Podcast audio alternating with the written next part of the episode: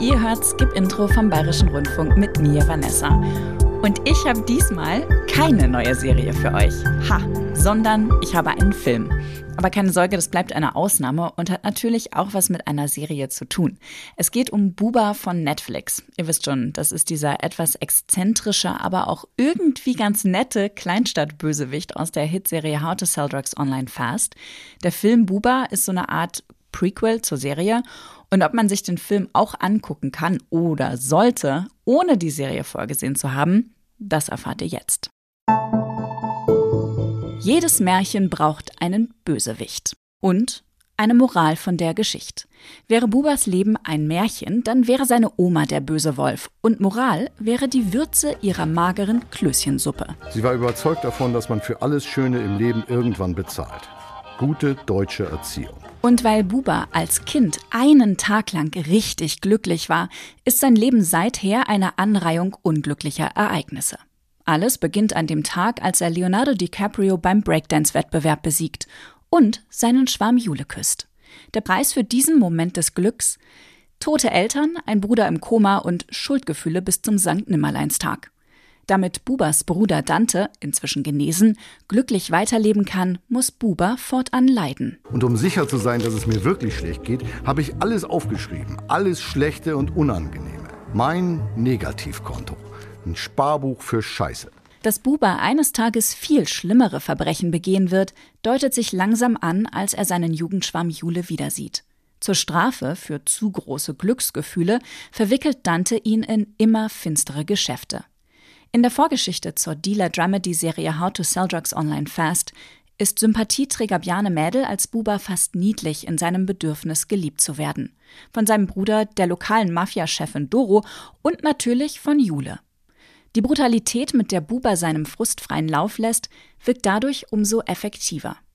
Regisseur Arne Feldhusen und Bjarne Mädel haben zuvor den Tatortreiniger zusammen umgesetzt und gemeinsam an Stromberg gearbeitet.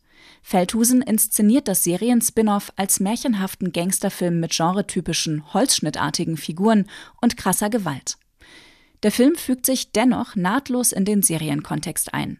Rückblenden sind in körniges Sepia getaucht, typisch rasante Montagen aus Zeitungsartikeln erklären Hintergründe und auch den doppelbödigen, oft derben Humor teilt der Film mit der Serie, in der der titelgebende Antiheld Buba ein paar Folgen lang auftaucht. Schon mit dem Finale der ersten Staffel von How to Sell Drugs findet Buba sein Ende. Aus Versehen schießt er sich mit einer Plastikknarre ins Gesicht, die sich der dealende Gymnasiast Lenny zur Verteidigung mit dem 3D-Drucker gebastelt hatte. Im Film soll diese recycelte Szene ein Publikum auffangen, das die Serie nicht kennt.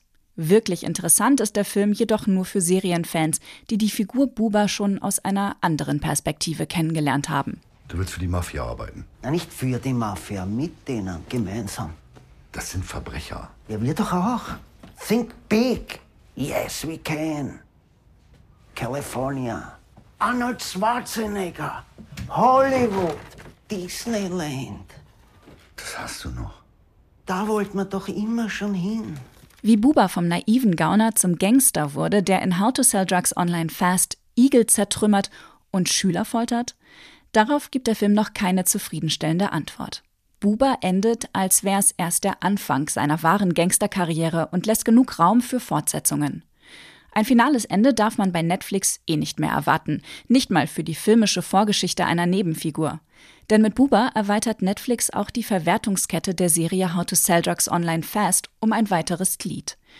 Nach der international erfolgreichen Dramedy-Serie folgte die True Crime Doku über den wahren Fall, der die Serie inspirierte. Und jetzt ein Spielfilm.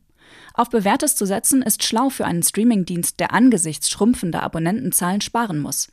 Und ein Hinweis darauf, dass auch für Netflix das nächste Kapitel des Streaming-Zeitalters angebrochen ist. Der Streamer will Serien zu Markenwelten ausbauen, die auf jede erdenkliche Weise möglichst lange finanziell ausgeschlachtet werden können.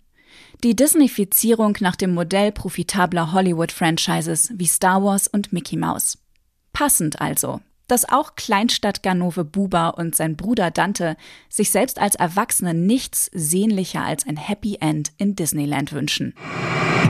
Buba und auch die drei Staffeln von How to Sell Drugs findet ihr bei Netflix.